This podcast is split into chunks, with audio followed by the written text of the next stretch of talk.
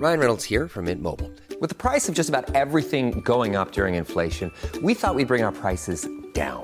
So to help us, we brought in a reverse auctioneer, which is apparently a thing.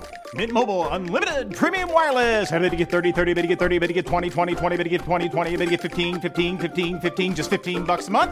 So, Give it a try at mintmobile.com slash switch. $45 upfront for three months plus taxes and fees. Promo rate for new customers for limited time. Unlimited more than 40 gigabytes per month. Slows. Full terms at mintmobile.com. Bevor es heute losgeht, wie immer der Hinweis auf Steady. Denn mit Steady könnt ihr diesen Podcast finanziell unterstützen. Mit einem kleinen monatlichen Beitrag helft ihr mir und dem Team, diesen Podcast Schritt für Schritt unabhängig zu produzieren. Jetzt unter www.im-aufzug.de informieren und UnterstützerInnen werden. SupporterInnen erhalten vorab Zugang zu neuen Folgen und werden namentlich im Podcast genannt. Diese Woche geht der Dank also an die Unterstützerinnen Anne und Silvia. Und los geht's mit der Folge. Um Simon Gose-Johann kamen die meisten von uns in den frühen 2000ern kaum vorbei. Er hat erst mit Comedy Street und dann bei Elton vs. Simon jahrelang Massen unterhalten. Er ist quasi Kult. Was er danach eigentlich gemacht hat, erzählt er mir in diesem Gespräch. Mittlerweile ist Simon Vater und in seinem Podcast How to Dad unterhält er sich mit Kindern darüber, wie man ein cooler Vater sein kann. Noch ist er nämlich seinem eigenen Sohn nicht peinlich, aber trotzdem hat das Vaterwerden seinen Humor irgendwie verändert. Und ihn als Menschen natürlich sowieso. Wir haben über seine Vorbilder gesprochen und ob Comedy Street gut gealtert ist. Auf unserer Aufzugsfahrt haben wir eine Reise von seiner Kindheit auf einem Bauernhof in Niehorst bis in seine Wahlheimat Berlin gemacht. Dabei habe ich Simon als tiefgründigeren Menschen kennengelernt, als ich es ehrlich gesagt erwartet hätte. Warum er Grübeln als Stärke empfindet, welche Existenzängste er während der Corona-Pandemie hatte und ob er auch einen Fahrradhelm dann trägt, wenn sein Sohn nicht hinsieht. Das erfahrt ihr in dieser Folge. Aufzugtür auf für Simon Gose-Johann.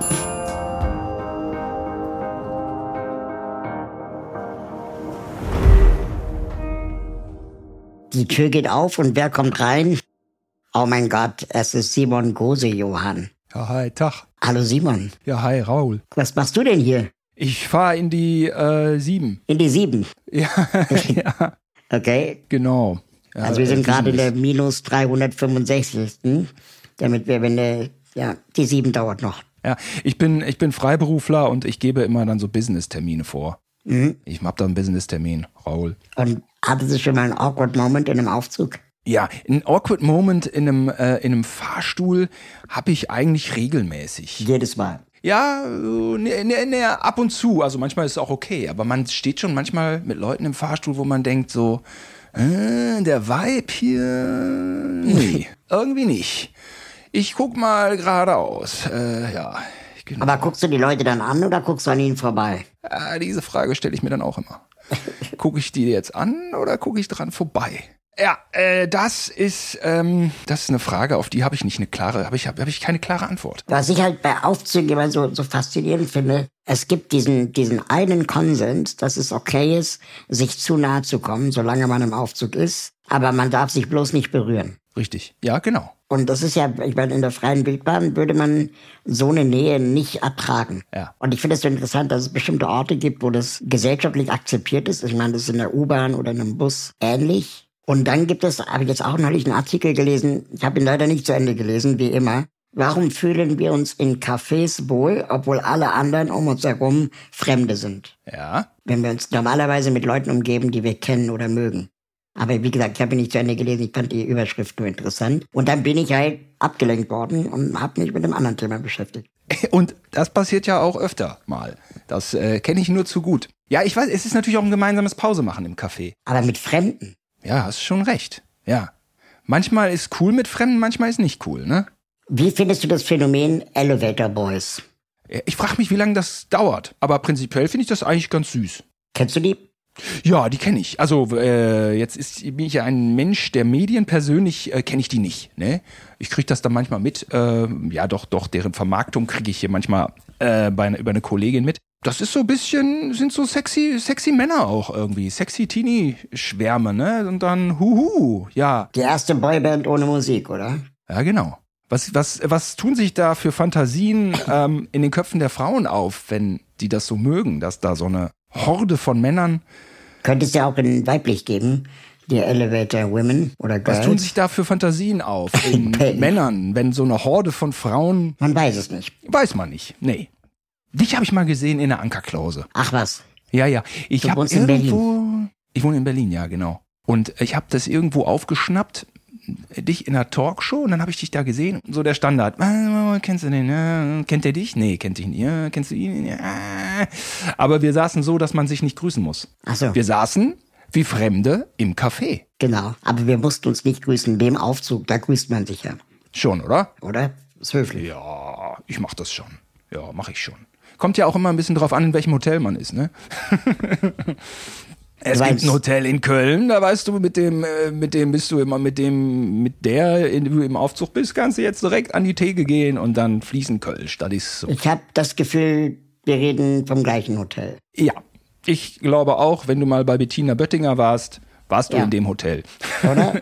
Und dieses Hotel ist doch, wir können es beim Namen nennen, oder? Es ist das Savoy in Köln. Ja, Am, am, natürlich. am, am Kölner Hauptbahnhof. Ja, ich bin großer Was, Fan. ich finde dieses Hotel, das ist, ich bin verstört jedes Mal, wenn ich reingehe. Ja. Und wieder rausgehe. Ja. Man denkt, da passiert was anderes, aber es ist ein ganz normales Hotel. Ja. Es sieht aus wie ein Puff. Wir können es jetzt mal einmal beim Namen. Es sieht aus wie ein Puff, ja. Okay, also das ist jetzt stumpf abgekürzt von einem mittelalten weißen Mann, aber ich glaube, Raul, anders kann man es jetzt gerade nicht beschreiben, ne? Überall sind so Fließwänden, äh, die Wände sind so mit Vlies be, be, beklebt, sehr dunkel und düster mit komischen, ich sag ja immer, LED muss man können, ne? also diese lichtfarbenen, lichtändernden Regenbogen-LED-Streifen. Das sieht ja auch nicht, also es sieht meistens scheiße aus. Und Ja, ich sag mal, es gibt unterschiedliche Zimmer. Ich, ich drück's vielleicht mal diplomatischer äh, aus. aber hast Also du ein die Zimmer oder hast du eine Suite? Ja, du, ey, ich bin ja. Das, Also das letzte Mal hatte ich eine Suite. es hängt von meinem Marktwert ab. Der ist nicht immer oben. Ich bin auch nicht immer im Savoy. Nee, natürlich nicht. Aber das letzte Mal, aber als ich Suite, da ja. Hm? war, hatte ich eine Suite, zwei Zimmern, die du ja alleine gar nicht bewohnen kannst. Nee, vor allen Dingen nicht in der Kürze der Zeit, die einem bleibt, ne? Es ist völlig absurd. Dieses Hotel ist mir ein großes, großes Rätsel. Aber das Essen ist ganz lecker. Ja, also ich sag mal so, letztes Mal war ich auch für eine Woche in Köln und äh, ich bin ja eigentlich zum Drittel Kölner. Ich war für eine Woche da und ähm, war nicht im Savoy. Fand ich auch ganz geil, weil dann morgens trifft man dann schon immer Kollegen am Buffet. Das ist halt das Fernsehhotel, um es mal nochmal so ausdrücklich gesagt zu haben. Und seit Also, neuestem YouTuber. Ich habe zuletzt ganz viele YouTuber da gesehen. hast du die alle auf dem Schirm? Nee, aber die, man sieht es denen ja an. Oft sagen sie es einem auch ungefragt. ja, okay. Und wie siehst du denen das an? Das also so- ja, gut, Social, Ja, genau. Social Media. Äh, äh, ja. Ja. Du wolltest gerade was sagen zum Thema Ankerklause. I love Ankerklause. Die habe ich als, als ich noch in Gütersloh gelebt habe, war ich schon in der Ankerklause. Als ich in Köln gelebt habe, war ich in der Anker Ankerklause. Und ich bin jetzt, wo ich in Berlin so wohne, Wahl Berliner, was auch immer man sagt, bin ich immer noch gerne da. Ich liebe den Laden irgendwie. Äh, Der ist so schön gelegen. Und hast du auch mal von Bli- Blixer Bargeld oder was? Der hat doch äh, das Paul-Linke-Ufer besungen, ne? Oder Maybach-Ufer, oder ja, was war's? ja, oder auch, äh, gibt's einige. Per Cantate hat's auch mal besungen. Ja? Ja. Ah. Es gibt einige. Sehr, ähm, Ich, für mich ein Sehnsuchtsort, muss ich sagen. Ja. Bin, finde ich schon schön da. sitzt du dann eher an der Straßenseite oder an der Wasserseite? Ich sitze an der Wasserseite und dann sind da auch mal Schwäne, kann das sein? Doch, Ja. ne? Sie, ja, schon mal, ne? Und dann denke Ja. ich immer so, hier ist es fast so schön wie in Straßburg. Aber wenn du äh, mit Kindern da lang gehst, Schwäne sind richtig aggressive Tiere. Kann ich nicht ab. Schwäne sind komisch. Ja, vor allem Kinder denken immer, oh, wie süß, und dann kommen die und zack. Mache ich einen Riesenbogen. Hund hat auch Angst vor Schwänen. Nein, nein, das wollen wir, äh, da äh, machen wir einen Bogen drum. Ja, auf jeden Fall. Ja, na klar. Leider ist es so, dass ich aus der Ankerklause ähm, selten nüchtern wieder rauskomme. Ja, mal- Ich kann mich immer noch an die ersten zwei Stunden erinnern. ja, das kann ich gut nachvollziehen. Das ist aber auch, das verleitet einen auch. Das ist so ein Ort, so hier darf man. Ne? Da, da gilt noch sowas wie kein Bier vor vier. Oh, ist ja schon halb fünf. Genau. Pass mal auf. Da darf man irgendwie, ne? Da lässt man ausklingen. Und da ist auch, die Ankerklause hat auch irgendwie nicht sowas, hat auch nicht sowas wie Moral, ne? Mhm. Hat doch irgendwie im tiefsten Inneren so eine Punkrock-DNA gefühlt, oder? Es ist so was Urberlinerisches und da, Total. dit ist egal, dit, nee, wie sagt man, ditte kann ich noch nicht. Ich bin noch beim Kölner, Köl, Kölschen. Das ist egal, das ist, also als vor, vor so vor zehn Jahren war doch die große Draußenzeit. Köln war das der Platz beim Hallmackenreuter, rappelvoll. München Gärtnerplatz. Hamburg hatte auch so eine Ecke. Und da waren doch plötzlich abends tausend, die da rumgestanden haben und ein Bierchen im Stehen getrunken haben, ne? Genau, und die Leute sind damals extra deswegen dahin gezogen und jetzt wohnen sie da und jetzt ist es ihnen zu laut. Ja, Genau. richtig.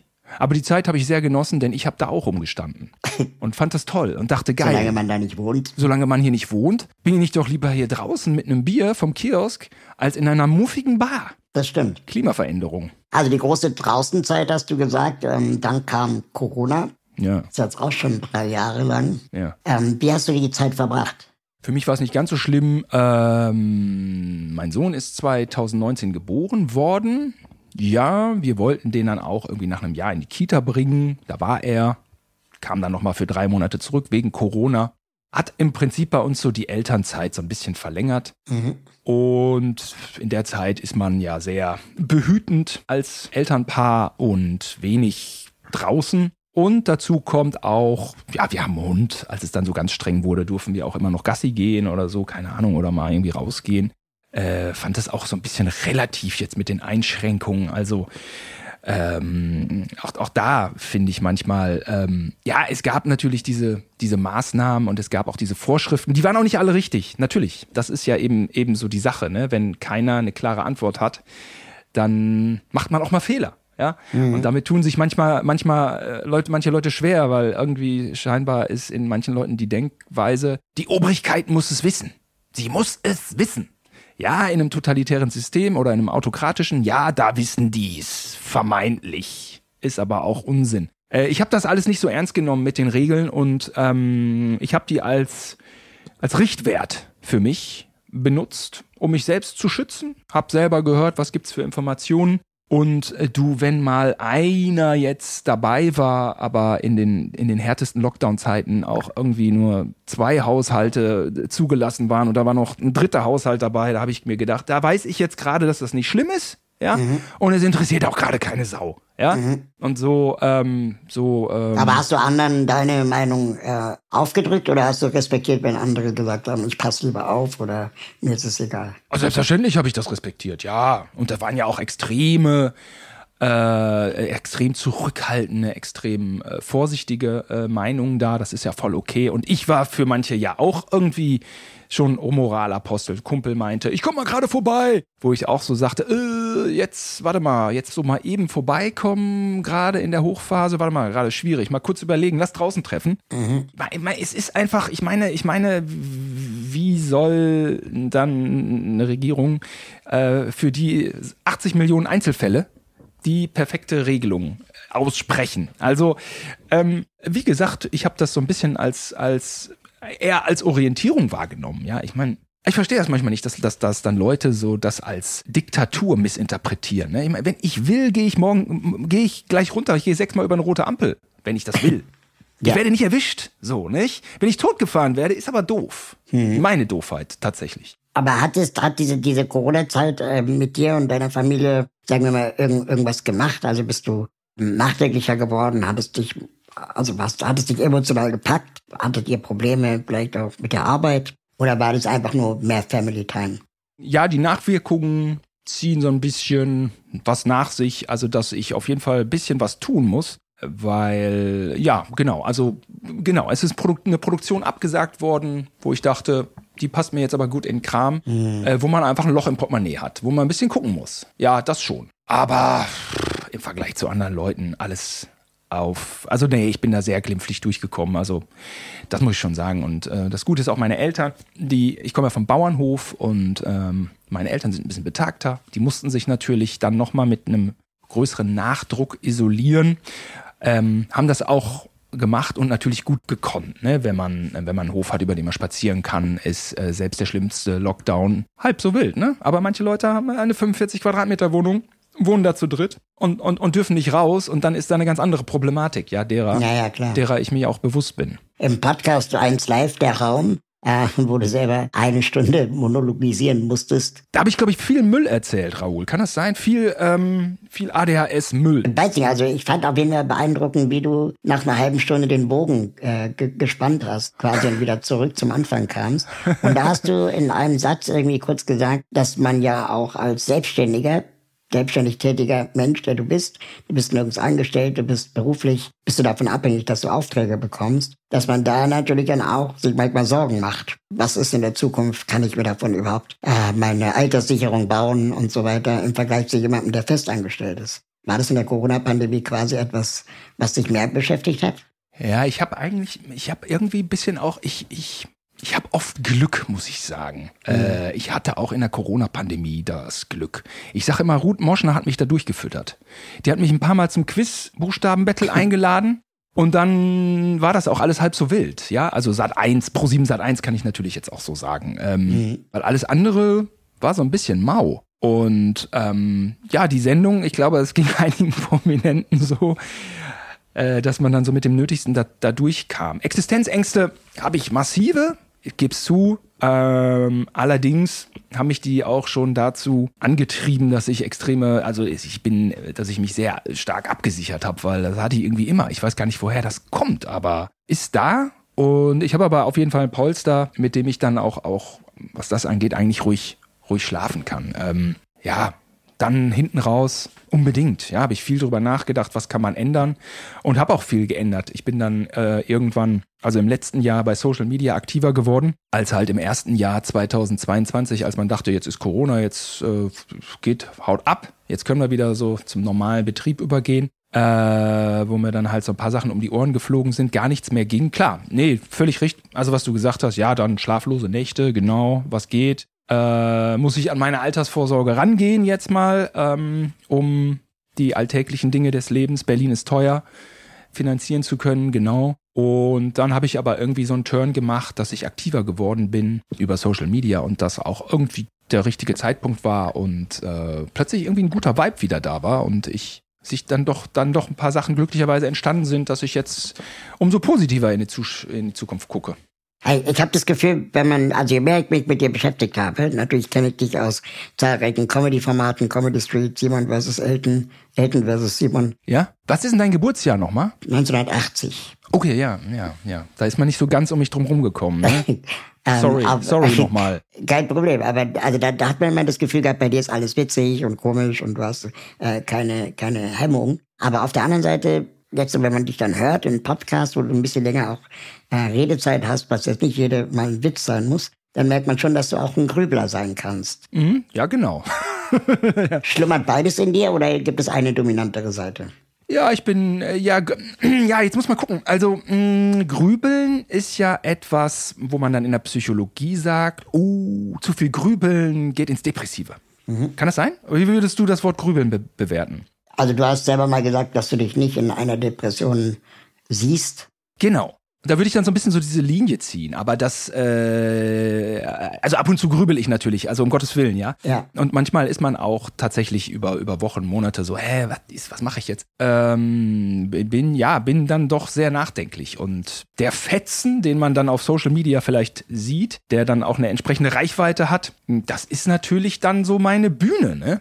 Und alles hinter der Bühne ist ähm, ein Denken darüber, hm, wie könnte man denn jetzt mal was machen, was lustig ist, nicht? Plus viele andere Gedanken. Ich sehe da eigentlich, ich sehe da eigentlich eine Stärke drin. Also ich kann das auch gar nicht anders, als Dinge von allen möglichen Seiten zu beleuchten. Das mache ich im Vorfeld.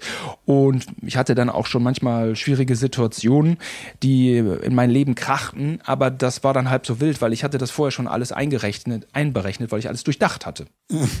Jo. Äh, in der letzten Folge war bei mir Ariana Barbouri zu Gast, in der vorletzten Folge. Und ähm, sie ist ja auch äh, eine Frau, die gerne auf Bühnen steht und ähm, auch viele Podcasts macht und auch äh, Comedy macht. Und ähm, sie sagte, dass sie die Beobachtung äh, gemacht hat, dass jeder, der auf der Bühne steht, ähm, irgendetwas sucht. Mhm. Bestätigung, Geltung. Ah, okay, ja. Mhm. Anerkennung, Liebe. Mhm. Würdest du das bei dir auch sagen? Ja, aber da bin ich dann, glaube ich, doch die Flachzange, äh, für die du mich äh, in deinen jungen Jahren gehalten hast. Das ist, also ich mag die Unterhaltung einfach. Das ist auch äh, Unterhaltung als Selbstzweck finde ich auch okay. Ich freue mich, wenn das Ganze reinhaut und, und lustig ist.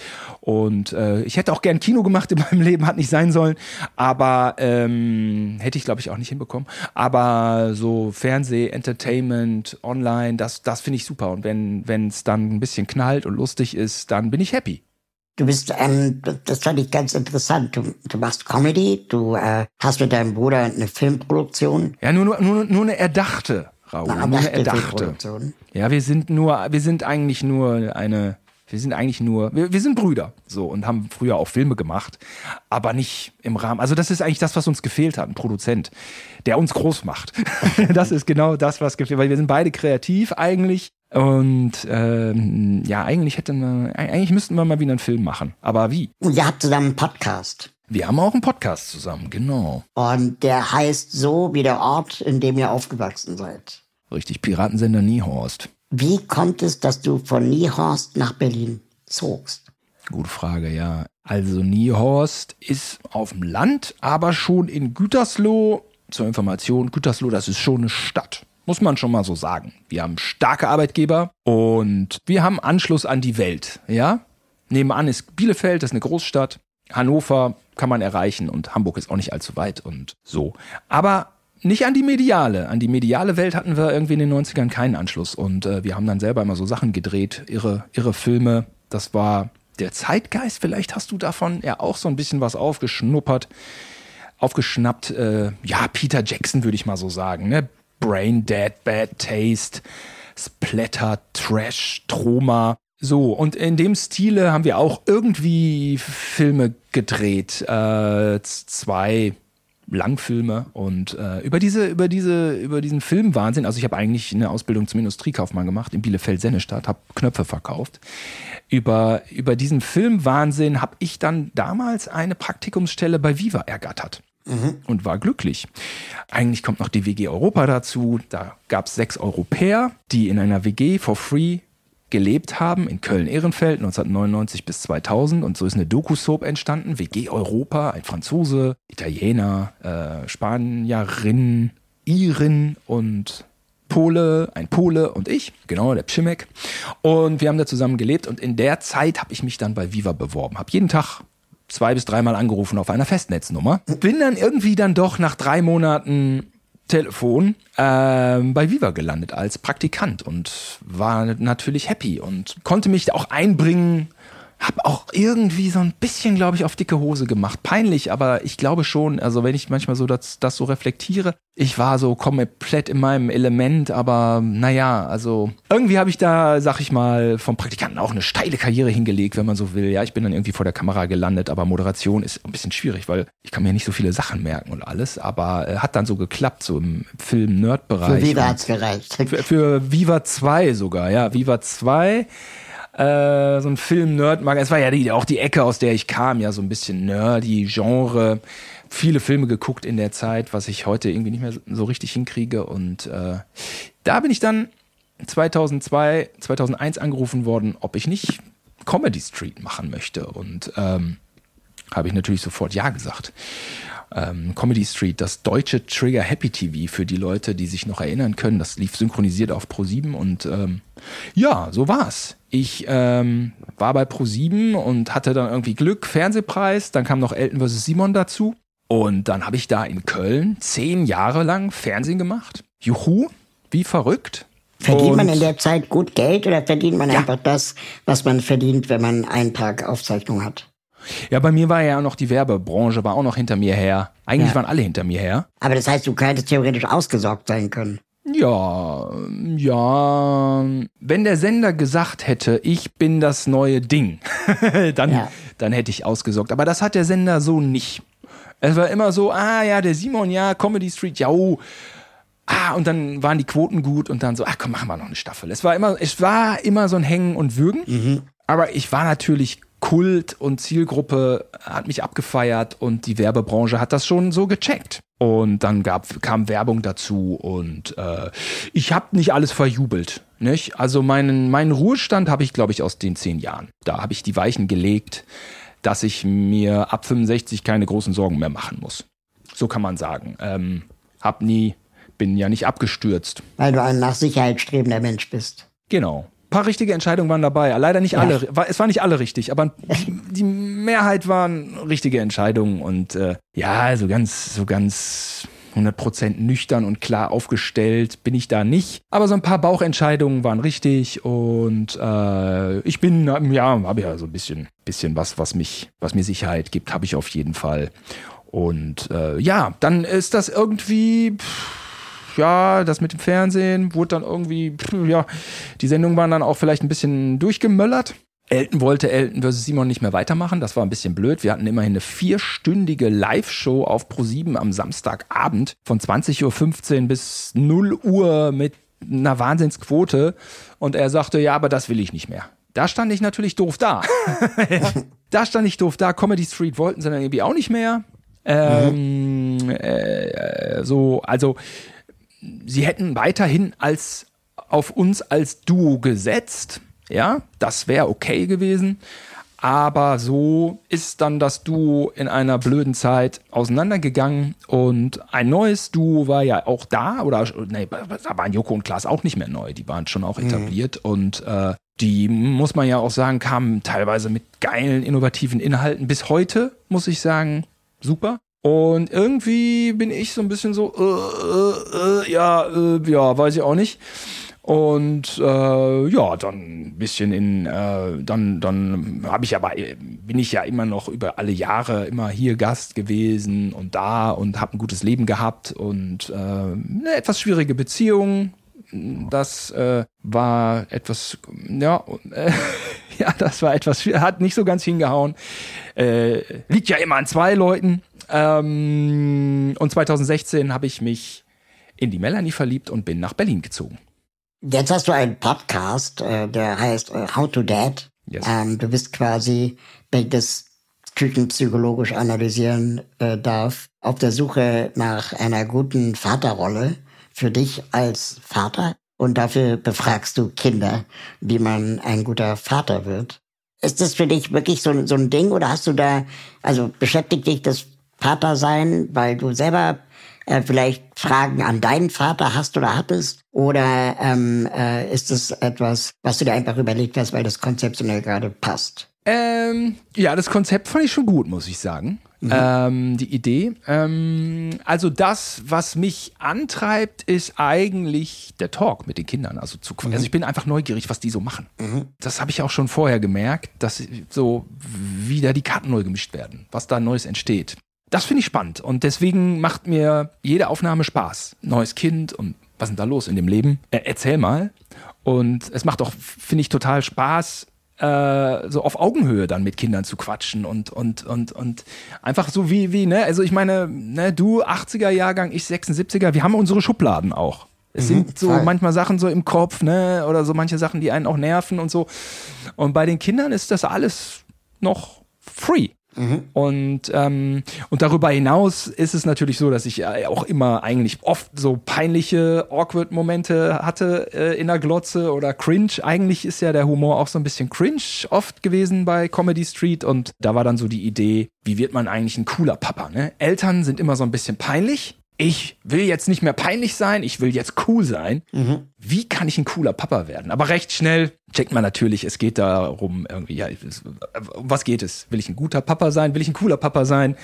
Äh, aber so diesen, diesen, diesen, dieses bisschen so Service-Ding oder wie nennt man es, das, das, äh, das haben wir schon Tipps da so. Zu mitnehmen. Ja, das so, da höre ich schon mal so nach, so, ne? Das ist äh, auch dann ein Teil der Motivation.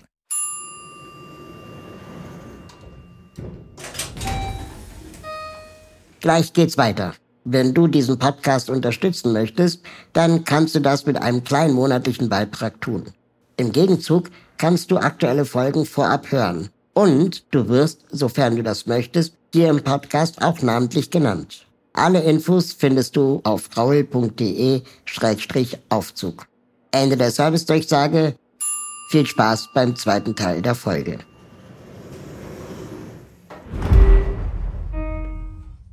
Ralf Kaspers äh, war auch hier in dem Aufzug zu Gast. Und er hat äh, mehrere Bücher geschrieben, ja, wie man mit Kindern äh, Gespräche beginnt, beziehungsweise auch äh, Fragen stellt, die Kinder auch wirklich interessant finden. Und nicht sowas so, oh, wie erzähl mal, wie warst du in der Schule?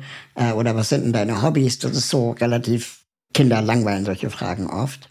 Und ähm, der hat mehrere Bücher geschrieben, 99 einfache Fragen oder 99 seichte Fragen, zusammen mit dem Duden Verlag, glaube ich. Und eine Frage, die, die mir immer hängen blieb, war, was weißt du, was du nicht beweisen kannst? Also einem Kind diese Frage zu stellen. Was weißt du, was du nicht beweisen kannst? Da bekomm, gerate ich direkt ins Grübeln. Oder? Äh, schwierige Frage. Und also ich fand das so eine geile Frage. Ich denke da immer noch drüber nach. Ab- es ist eine, eine Frage für Menschen, für alle Menschen. Total. Und äh, ich glaube, wir, manchmal habe ich auch für mich zumindest, wenn ich auf Kinder treffe, bin ich so völlig unbeholfen und äh, nehme mir dann genau so eine Fragen von Ralf Kaspers zur Hand, um dann einfach nicht dieser awkward alte Typ zu sein, der dann äh, langweilige Kinderfragen stellt, sondern wenn ich das Gefühl habe, das Kind ist neugierig und hat Bock auf ein Gespräch, dann irgendwie so völlig absurd werden und die Kinder dann auch so zu challengen, mal über etwas zwei Minuten nachzudenken. Das ist natürlich geil, wenn einem Ja. das gelingt. Ist ja ein Gespräch in deinem Kopf hängen geblieben, das du hattest? Du hast ja schon mehrere Kinder interviewt. Ach, Im Grunde sind alle Gespräche im, im Kopf hängen geblieben. Ähm, also ich muss aber dazu sagen, dass es für mich, also ja, manchmal, ja, also wir hatten auch ein paar einsilbige Kinder dabei und das Ja. war dann für einen Podcast nicht war dann nicht so richtig machbar, ne? Aber äh, viele kommen und haben auch Bock zu plaudern, nicht? Es ist dann doch was anderes, als wenn man so als Verwandter da steht, wo man nicht so, Genau. so ne? Und wo man so, ne, wo man dann denkt, so, oder bei auch meine Nichte, ja. Ich komme auch manchmal an meine Nichte, komme ich nicht dran, nicht? Was geht denn so, was geht ab? Und dann kriegt man nur ein, ein Wort, so, hm. und, und die bei mir sind, die haben richtig, die wissen, okay, Podcast, ja, haben die auf dem Schirm und dann hauen die raus, nicht? Mm, Das ist also in dem Sinne eine Lu Luxussituation. Gespräche sind mir viele, viele im Sinn geblieben. Äh, klar, also es ist, äh, mit Bela hat's total Bock gemacht, äh, mit David. Emily hat mich, hat mich gefordert, wo ich auch äh, im, im Nachhinein habe ich auch reingehört, dachte, oh, war ich cringe. Bei Emily kamen auch so Themen wie, die war 15 oder 16, 15, so Diversity, ähm, Gendern. Ihr, ihr Papa gendert nicht, sie gendert. Ich glaube, sie hat eigentlich gar kein Problem damit, dass ihr Papa nicht gendert. Was sie nur genervt hat, ist, dass er es kategorisch ablehnt und sich nicht ihre Meinung dazu anhört. Und das fand ich so völlig nachvollziehbar, weil Gendern, äh, finde ich, Status quo, ähm, ich, ich, gender manchmal, wenn es, wie ich finde, Sprache vereinfacht und, und natürlich ähm, auch, wenn man, wenn es den gebotenen Respekt beinhaltet, den, den man ja manchmal braucht. Aber darüber hinaus ist, wenn ich was erzähle, nicht mein erster Gedanke, wie ich perfekt gendere. Also auch da, das nehme ich gerne ähm, äh, an als, als äh, neue Idee, als, als Orientierung, als äh, Hilfestellung, um, um, äh, um, um einen erforderlichen Wertewandel unserer Gesellschaft zu verwirklichen in der Sprache. Aber ja, nicht, ist ja für mich jetzt auch nicht diktatorisch. So. Deswegen fand ich Emilys Haltung voll gut. Fand es aber auch interessant, dass der Vater, der in ganz vielen Belangen modern war, da auf stur stellt. Und äh, ja, ihre Meinung war ja, einfach mal dem Kind zuhören, das weiß schon, was es will. So, und das äh, habe ich dann gepostet und dann, ja, diese ganzen Kommentare dann, die dann irgendwie dann im Gendern irgendwie den Untergang sehen. Wa- wa- Was ist los? Wovor, wovor hast du Angst? So. Ja, und wenn es dir nicht gefällt, dann gender halt nicht. Es merkt keiner, es fällt keinem auf. Du hast heute schon sehr so ein bisschen so latent, gegendert, easy peasy, ganz unaufdringlich, super.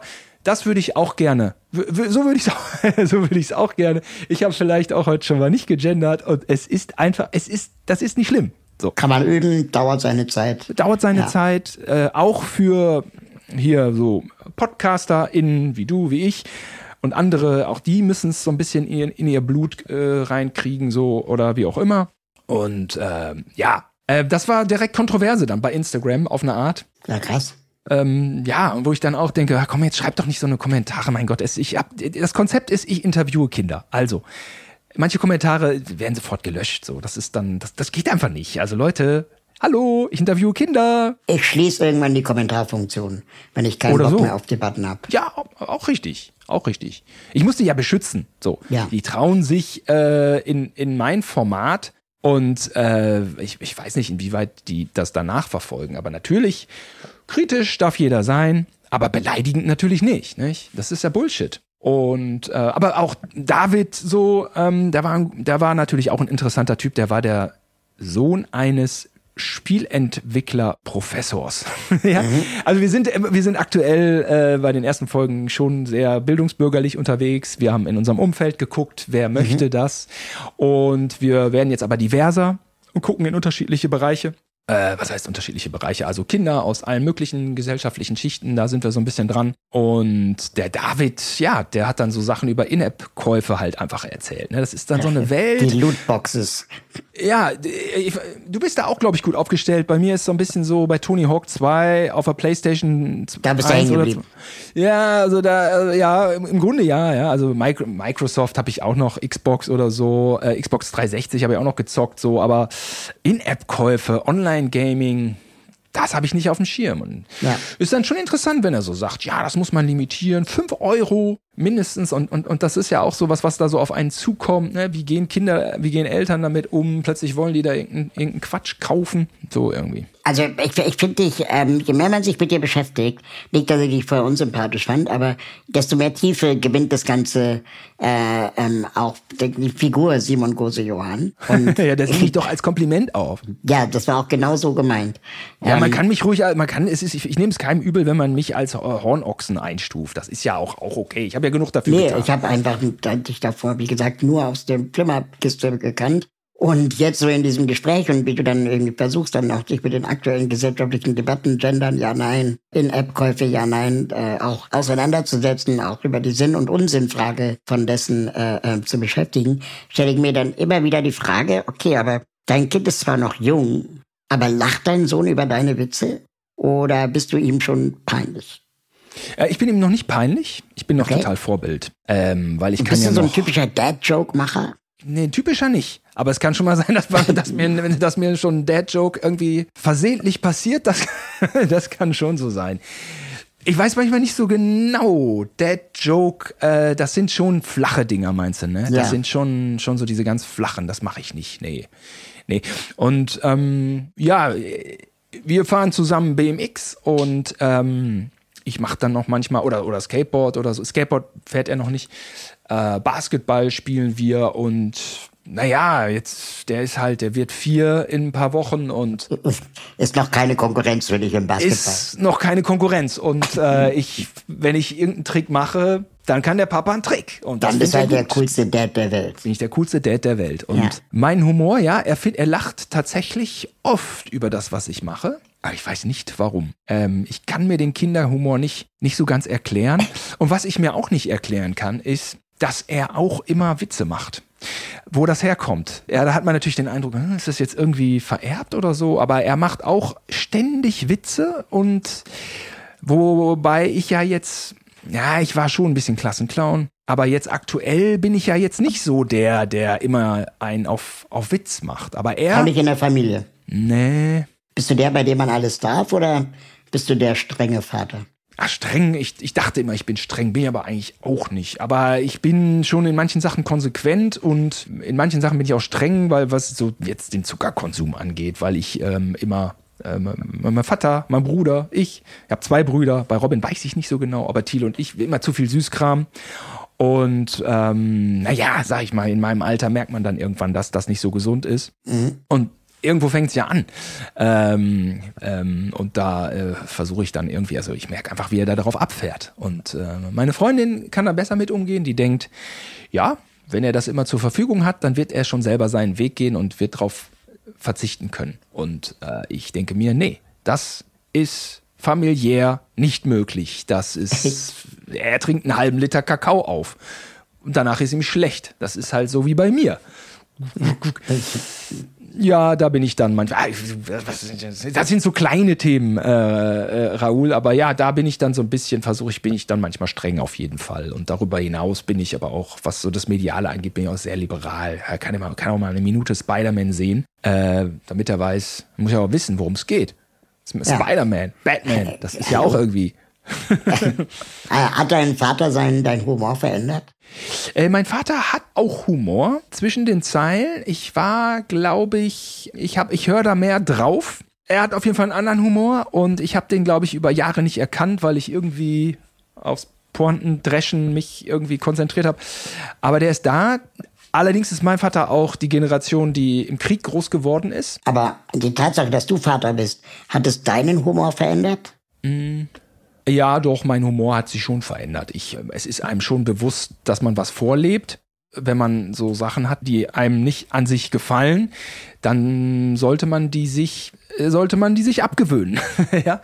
Und ähm, jetzt aber auch zusammenhängt so ein bisschen mit dem Wandel und Wertewandel, der ja äh, völlig zu Recht da ist, äh, muss man sich dann doch manchen Dingen, finde ich, bewusster werden. Und ähm, manche Formen von Humor machen einem nicht mehr, machen einem keinen Spaß mehr. Machen einem keinen Spaß mehr. So.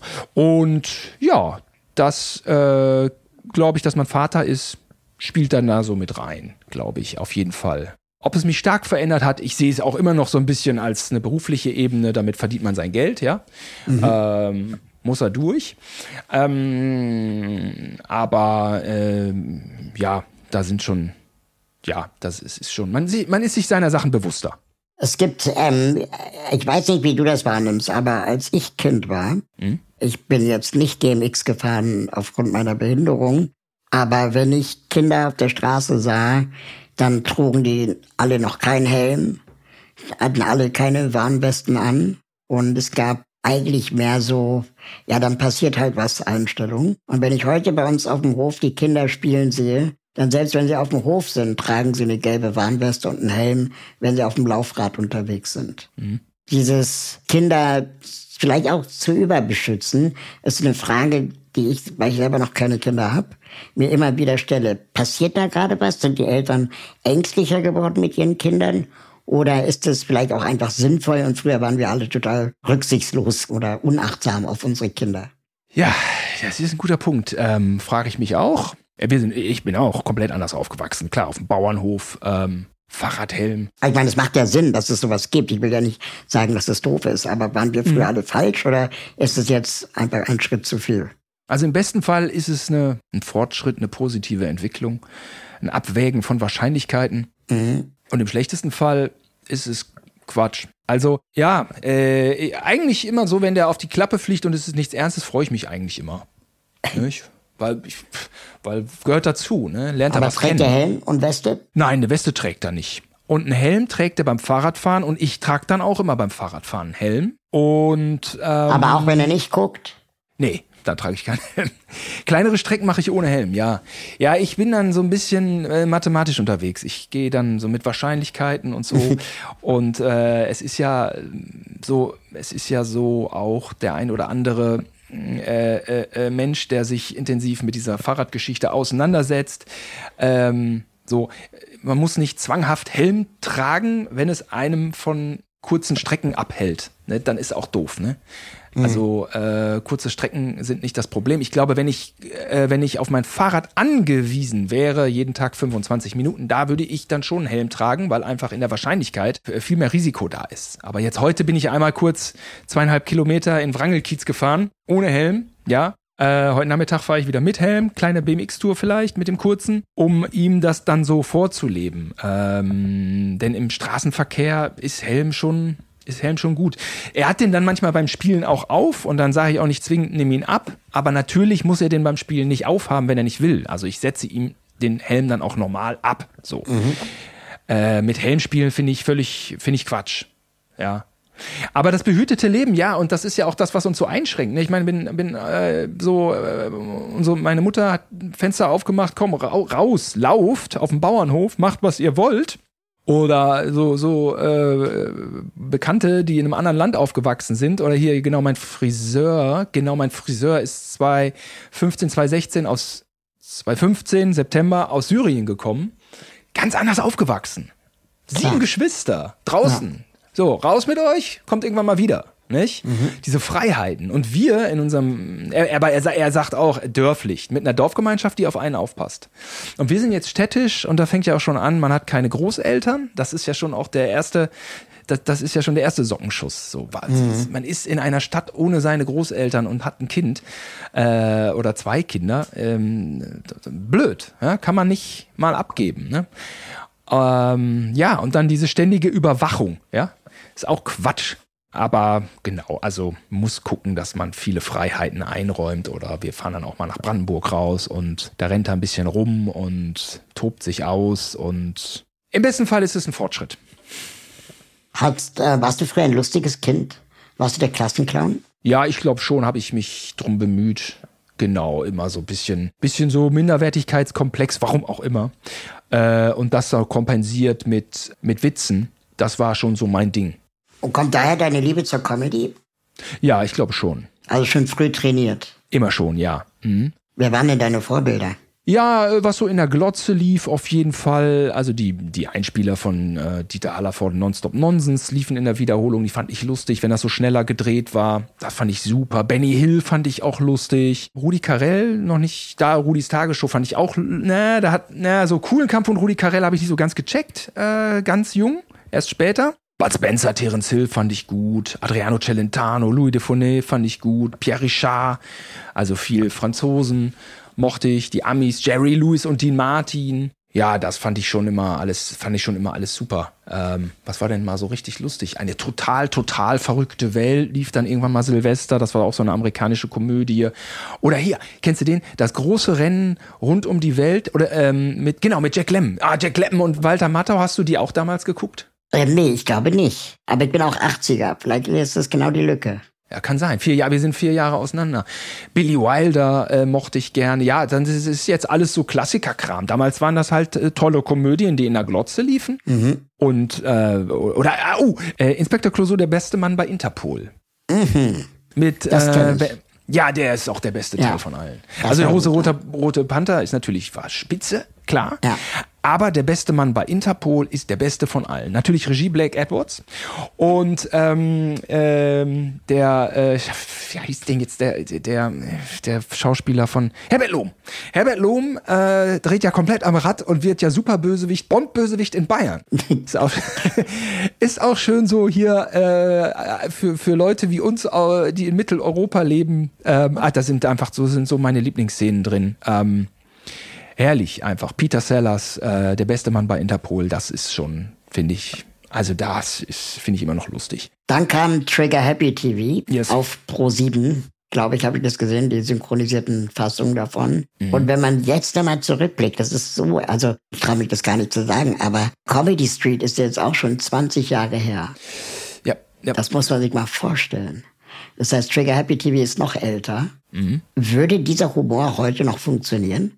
Ich drehe ab und zu Clips. Ja. Das funktioniert schon noch bis zu einem gewissen. Für Social Media, ne?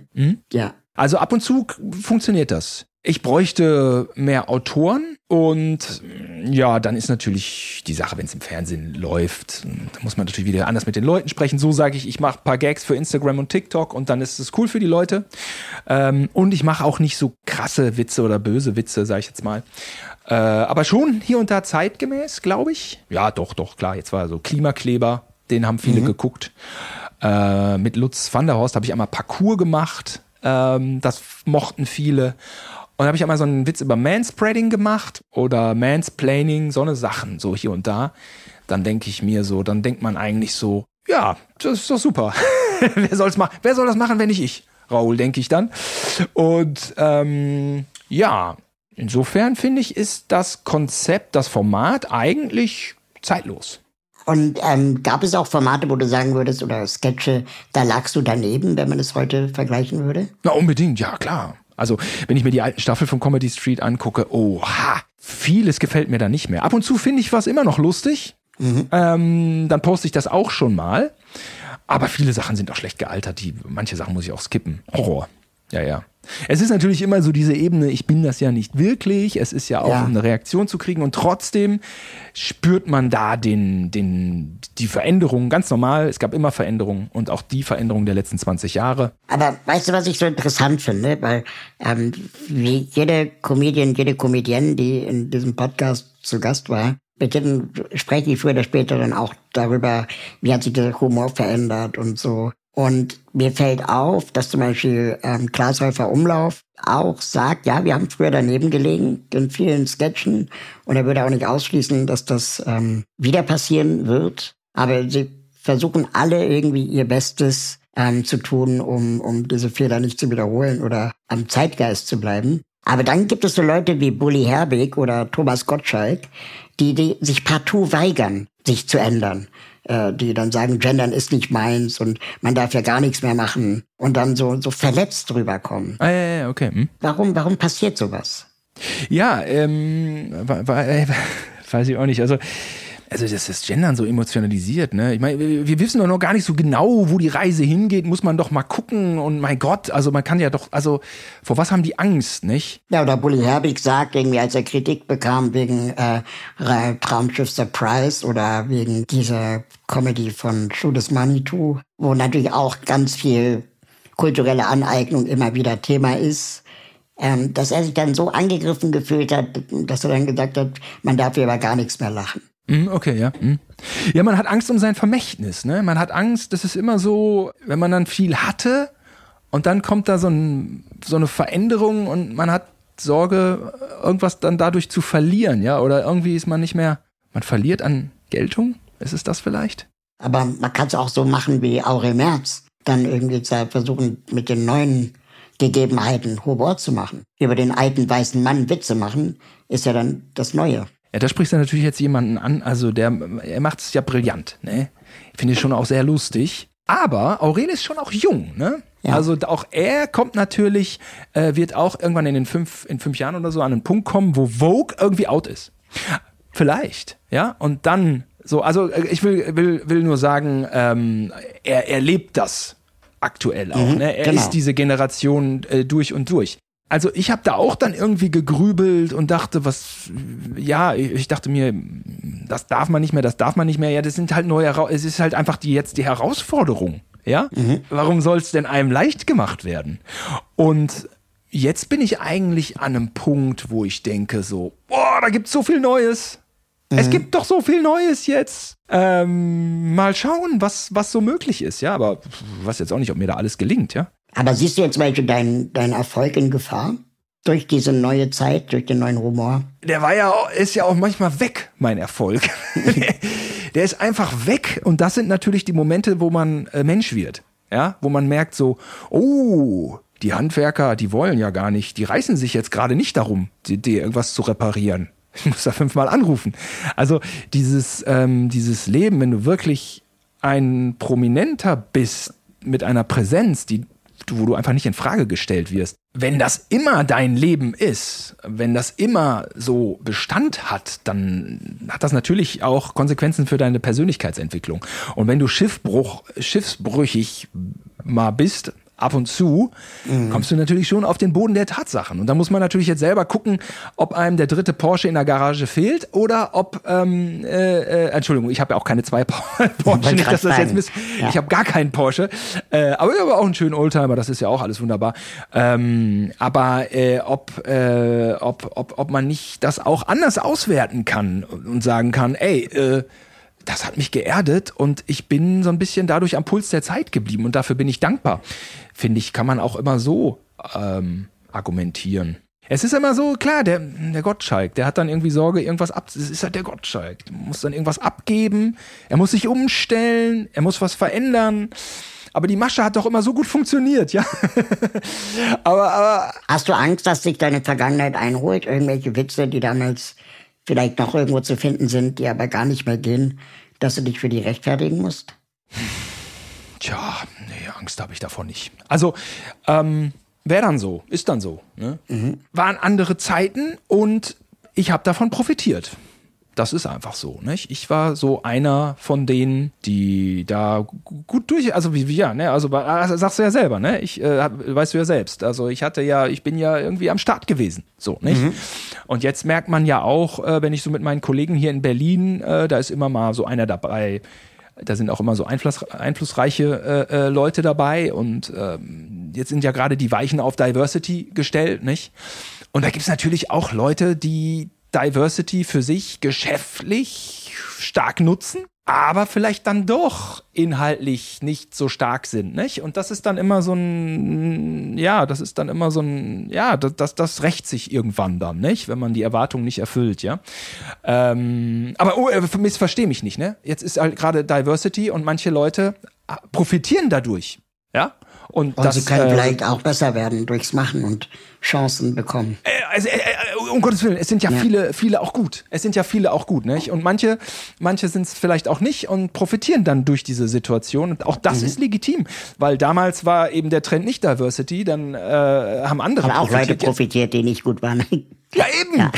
Ja, ist doch so, oder? Ja, die ja, sind ja so. immer dabei. Ja. Und irgendwann normalisiert sich's, dann kommt wieder, also genau, das ist, wäre schön, dass sich nach Diversity es wieder normalisiert, finde ich auch gesellschaftlich, aber äh, das ist natürlich auch immer ein Traum, den wir da haben, immer eine Hoffnung, immer eine Utopie, das spielt auch alles keine Rolle. Ähm, und auch noch was, wenn der Trend auf Diversity ist, auch dann ist vielleicht, ist man halt vielleicht als jemand, der das nicht bedient, einfach nur mehr gechallenged. So what? Mhm. Ja, muss man halt irgendwie mit seinen, mit seinen Themen halt auch irgendwie so da auflaufen, dass, dass, dass jemand Bock drauf hat. Und wenn nicht, dann ist das auch irgendwie der natürliche Wettbewerb, ja? Ist dann so, muss man dann so hinnehmen. Aber für mich habe ich manchmal das Gefühl, dass diese ganze Diversity-Debatte entweder Frauen meint oder People of Color oder Comedians of Color. Aber es gibt sehr wenige Comedians zum Beispiel mit Behinderung.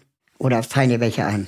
Könnte mehr sein dann, ja. Ähm, fallen mir nicht so viele ein. Nee, genau. Ja, hast du völlig recht. Ich habe neulich gesehen bei irgendeiner Comedy YouTube Open Night äh, Tony Cap, äh, Toby Cap, äh, der ist äh, gehörlos. Hm? Dann gibt es Martin Fromme, Stand-up-Comedian mit ja, ja, einem ja. Arm. Ja, das, das verspielt sich auch schnell, ne? Das merkt man gar nicht so schnell, ja. Aber ja. Ich dachte damals auch beim Comedy-Preis, weil ich merkte schon, bei Comedy Street ist es so, wenn ich mal jemanden, was weiß ich, mit einem Bein oder so mal verarscht habe, einfach, weil das sind, das ist ja so, so ist das, ne? Also so, so, so ist mhm. ja und so sieht unsere Gesellschaft aus, ja. Das ähm, hat immer schlecht gewirkt, weil man den Eindruck hat, okay, Simon verarscht gerade einen Schwächeren. Ne? Mhm. Das ist das eine, dass das irgendwie einen Vibe hatte, wo man dachte, okay, nee, es funktioniert nicht. Ne? Das war für den Moment war das nicht schlimm, ja. Äh, vor Ort war das nicht schlimm, ne? Aber im Bild war es hinter so, ah, nee. Mhm.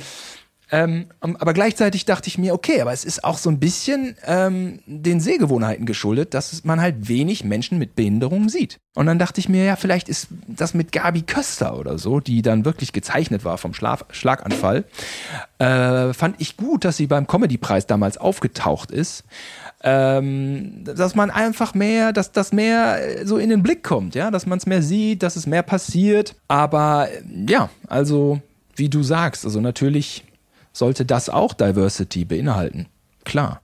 Was wir jetzt noch gar nicht besprochen haben, aber der Aufzug ist jetzt langsam in der siebten Etage angekommen. Mhm. Wie erklärst du deinem Kind Vielfalt, wenn es jemanden sieht auf der Straße, der Vielfaltsmerkmal trägt, eine Behinderung hat oder vielleicht eine andere Hautfarbe oder dicker ist oder klein oder was auch immer? Gibt es da Dialoge, die ihr schon geführt habt? Ja, das hat jetzt äh, letztes Jahr im Sommer gut geklappt, weil mein Kumpel Kumpel war äh, zufällig in, in Holland und der, äh, der hat einen, äh, einen, äh, einen Sohn, der äh, im Rollstuhl ist und, und, mhm. und behindert ist. Und das war so, ja, okay, das hat gut geklappt. Das war so eine Konfrontation, wo, wo meine Freundin und ich so ein bisschen so guckten, so, wie ist das jetzt? Er ist, sag ich mal, hier, also Berlin, Mitte, Kreuzberg, Friedrichshain, wo wir uns aufhalten ist schon, äh, schon, schon Vielfalt da. In der Kita? Ähm, in der Kita auch, im Rahmen, nicht allzu viel, so ein bisschen. So wie, wie Migrationsquote, so der, der, dem Bevölkerungsschnitt entsprechend. Aber äh, es ist jetzt keine Kita mit Inklusion, wenn du das mhm. meinst. Das ist da nicht. Ja, also wir ballern ihn voll und äh, es gibt viele Begegnungen hier und ähm, glaube ich, er, er wird sehr selbstverständlich mit einer Vielfalt aufwachsen. Das ist dann doch auch natürlich äh, auch was Positives an der Großstadt, nach neben all, neben recht vielen Sachen, die einem auf den Sack gehen. Im Vergleich zu Niehorst. Niehorst, ja, genau, ja, genau. Wo, wobei wir, wir, wir Wessis da hinten sind ja ein entspanntes Volk. Also die Ostwestfalen sind schon, sind schon entspanntes, äh, äh, ja, ist ein entspanntes Völkchen bei uns da hinten in Gütersloh, das muss man schon sagen. Du hast vorhin von einem Friseur gesprochen, der 2015, 16 aus Syrien nach Deutschland äh, kam. Ähm, ich habe irgendwo gelesen, dass ihr auch äh, Leute bei euch aufgenommen habt, die ähm, geflohen sind nach Deutschland. Mhm. Wie war die Zeit für euch? Die war die war sehr schön, ja. Äh, meine Freundin wollte das gerne machen. Das war zum Beginn des Ukraine-Kriegs. Und äh, die waren dann ein paar Tage hier. Die waren auf der Durchreise. Sie hatten ein festes Ziel vor Augen. Und, mhm. ähm, Aber das weiß man vorher ja oft nicht, ne?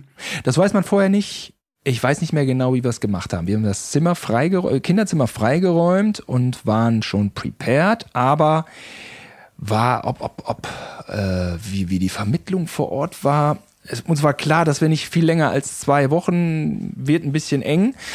Ähm, für, aber ja, genau, Mutter und Mutter und Sohn und äh, das war eh die begehrteste Konstellation. Also man lernt dann so völlig schräge Sachen kennen. Also die Leute kommen, kommen dahin und jeder will eine Mutter mit Kind dann mhm. in die Obhut nehmen. Ja, dann sind dann plötzlich drei schwarze Jungs da.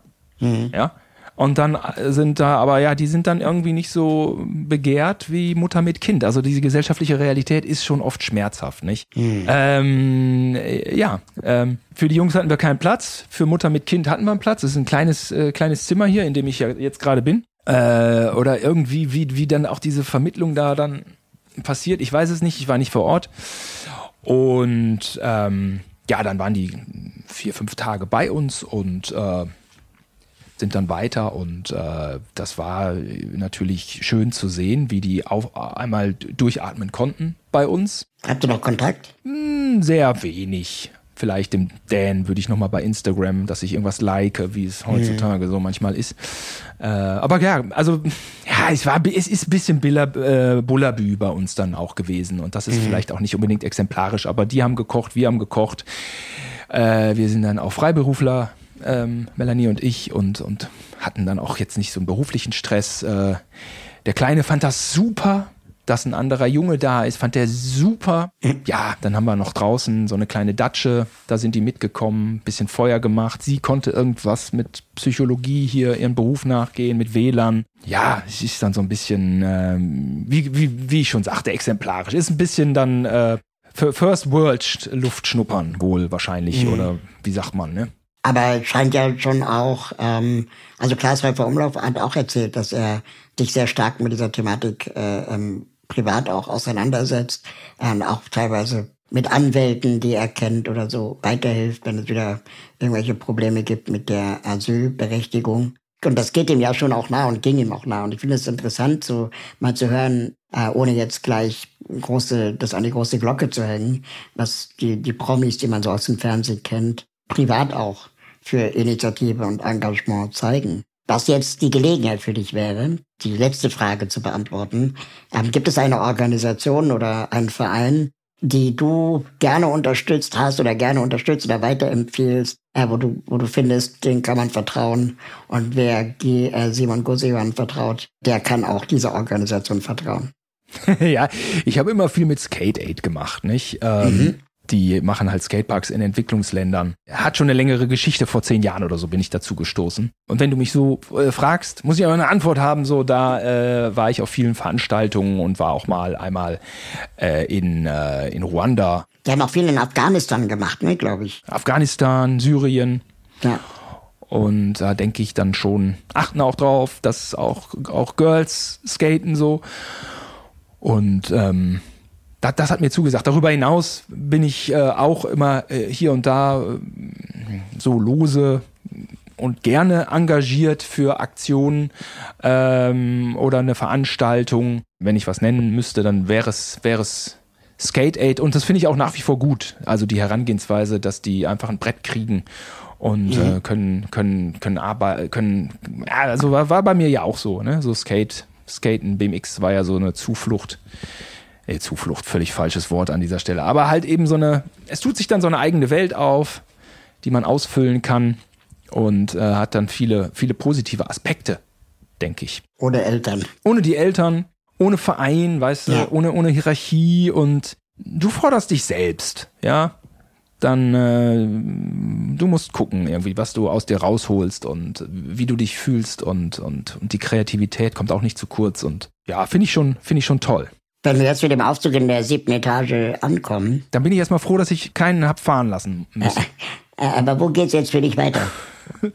ähm, für mich geht's weiter, ja, mit meinem Podcast auf jeden Fall und werde auch weiterhin versuchen, hier und da mal einen Kracher äh, Social Media mäßig zu landen. Und bin ab und zu in der Glotze. Bei Joko und Klaas bin ich, bin ich demnächst mit dabei. Dann gibt's noch eine Sendung auf Pro7 am Sonntag, wo ich rumhüpfe. Und dann gibt's, ja. Wie merkst du dir das eigentlich alles? Weil das ist ja alles wahrscheinlich voraufgezeichnet. Hm? Und das ist dann acht Wochen, zwölf Wochen vorher. Ich schreibe alles auf. Alles schreibe ich mir auf. In Schreibst meinen dir auf, Kalender. ja? Seine, Alles. seine Zeit. Ich kann mir gar nichts merken. Gar nichts. Okay, Mein Ge Gedächtnis ist ein Sieb. alles klar. Auf jeden Fall deine Social Media Kanäle und Skate 8 packen wir in die Show Notes. Super. Ja, gerne, gerne, äh, gerne den, den Podcast mit den Kindern. Genau. How to Dad. How to Dad. Und ähm, ich freue mich sehr, dass du da warst. Ja, danke fürs Gespräch, Raoul. Dann steige ich hier mal äh, aus. Wir sehen uns im Savoy in Köln. Yes, man. Awesome. Oder Ankerklause. Ich bin da, da, bin ich, da bin ich flexibel. Ja, ja, ich auch. Okay, danke dir. Mach's gut. Bis dann. Ciao. Tschüss. Danke fürs Mitfahren. Wenn ihr mögt und euch diese Folge Spaß gemacht hat, bewertet diese Folge bei Apple Podcast, Spotify oder wo auch immer ihr zuhört. Alle Links zur Folge sowie die Menschen, die mich bei diesem Podcast unterstützen, findet ihr in den Show Notes. Schaut da gerne mal rein. Wenn ihr meine Arbeit unterstützen möchtet, würde ich mich freuen, euch bei Steady zu begrüßen. Mit einer Steady-Mitgliedschaft bekommt ihr exklusive Updates von mir und die Gelegenheit, mich zweimal im Jahr persönlich zu treffen. Im Aufzug ist eine Produktion von Schönlein Media. Ich freue mich auf das nächste Mal hier im Aufzug.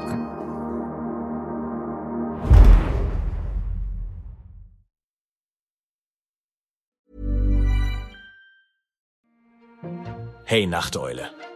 Lass deinem Gehirn Flügel wachsen und höre Wissen Daily. Dein täglicher Wissenspodcast. Überall, wo es Podcasts gibt. Wissen Daily.